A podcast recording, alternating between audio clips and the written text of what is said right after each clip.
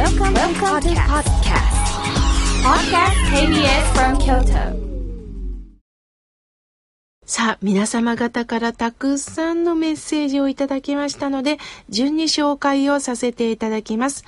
みおけいさん、おはようございます。毎週の土曜日が楽しみなんですよ。えー、今日もワクワクしながら聞いております。私はフルで仕事をしているので、一週間の疲れがどっときます。ですから、土曜日のラジオを聞くとスーッと疲れが消えてね、自然に顔も和むんですよ。また、えー、京都の旅行にもなかなか行けないんですけれども、妙慶さんがラジオでおっしゃった井村屋さんの京都伊勢丹店がグレードアップされた小豆バーがあると聞きました。これを食べにも行こうと思ってますとのことです。ショコラさん、ありがとうございます。もう私もね、京都駅を降りると、ラメゾン・ジュボーさんのケーキセット、そして伊勢丹店さんのこの、えー、お菓子のコーナー、ちょうどね、えー、奥にあった中間ぐらいのとこにあるんですけども、和良華堂、平和の和に、涼、涼しい、そしてお菓子のかに銅で和良華堂。えー、ここがもうなんかね、ブティックみたいでおしゃれなんですよ。そこにね、えー、様々なグレードアップされた小豆バーがありますし、やわ餅をちょっとね、グレードアップしたようなお餅もあるんですね。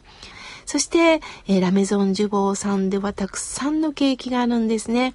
ケーキセットだとちょっとお得なので、いただいてますし、えー、ランチもあるんですね。ですから皆さん、京都駅の伊勢丹に行かれた時には、どうぞどうぞお寄りいただきたいと思います。ショコラさん、ぜひ、これからも番組を支えてください。そして京都に来られた時にはね、ぜひ、えー、和良華堂さん、そしてラメゾンド・ジュボーさんにね、寄ってください。ありがとうございます。ざいますさあ、続いての方です。ラジオネーム、ジョージさん。今年もよろしくお願いいたします。妙慶さん、無理して良い人を演じることがないと昨年おっしゃってましたね。とってもほっとできます。なんか自分の中ではね、何かをしなきゃ何か表現しなきゃと思ってたんですけども、一歩一歩、これまでいた殻の中からちょっと一歩足を出して、そして勇気を出して、自分なりに生きようと思いますとのことです。私たちはね、人間関係を築く中でやっぱり良い人を見せたいと思う。それは気の優しいとこなんですよ。でも、しんどい時には、しんどいと言えるような仲間が欲しいですよね。私もね、一時はね、どんな会も無理して出席していました。あ、私が行かないと何か悪いかなと思ってたんです。だけども、よく考えたら別に私がいなくたってその会は成り立つんですよね。すると、今日はちょっとしんどいから、いかんとこうと思ってね、今日ごめんね、つって断ります。先生、その時にはたまった原稿を書く時もあるんですけれども、私は、えー、何分銭湯が大好きですので、スーパー銭湯に行ったり、あとはね、あのー、岩盤浴に行くんですね。そして、老廃物を汗でバーンと流して、リセットをしたりしてます。もちろん、鍼灸に行ったり、マッサージに行ったり、自分の体に向き合うということを、あの、しております。そして、体をね、この時期は温める。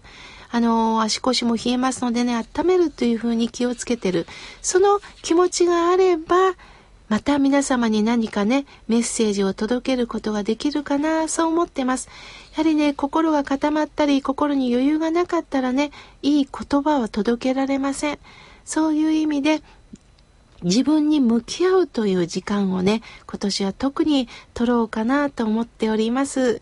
ジョージさん、今年もよろしくお願いします。さあ、続いての方です。ラジオネーム、お化けの Q ちゃんさん。みょうけいさん、今年もどうぞよろしくお願いいたします。昨年は私はね、大掃除をしましたよ。もうお鍋と換気扇はピッカピッカです。とのことです。そうですか。掃除なさったんですね。一年の赤を取るという意味でも、掃除は大切ですよね。やっぱり人間ってね、お掃除をすることによってこんなにこびりついてたのか、最初は新品だったのがこんなになってたのかということで、それにね、気づかせていただきます。掃除というのは心の掃除にも関係するんですね。私たちの心も生活をする中で赤がどんどん溜まるんです。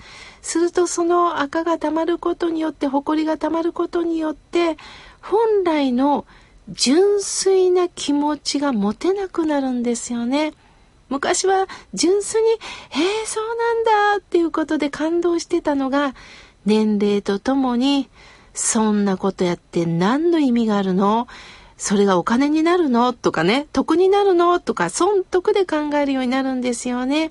でも、掃除をすることによって、そうだそうだ、このくらい私の心も埃が溜まってるんだな、ということで、心の掃除をするという意味でも、掃除をするのは大切です。ありがとうございます。さあ、続いての方です。ラジオネーム、希望さん、宇治よりいただきました。妙慶さん、風邪をひいてます。布団の中で聞いてます。とのことです。そうですか。あの、風邪はね、本当にあの、ひどくならないうちにね、どうかどうか休めてください。私はね、風邪をひいた時というか、風邪をひく前からなんですけれども、イムレイさんのね、生姜蜜を飲んでます。生姜蜜をたっぷり3分の1ぐらい器に入れて、お湯をね、入れて薄めて、そして飲むともうポカポカしますよ。やっぱり中から温めるっていうことはね、大切です。イムレさんはね、柚子蜜もあの販売しております。柚子蜜と生姜蜜があったらもう今年のこの冬は乗り越えられますのでね、ぜひ飲んでみてください。あとはマスクをするとか、できるだけね、あの、菌をもらわないように自己管理もね、大切ですよね。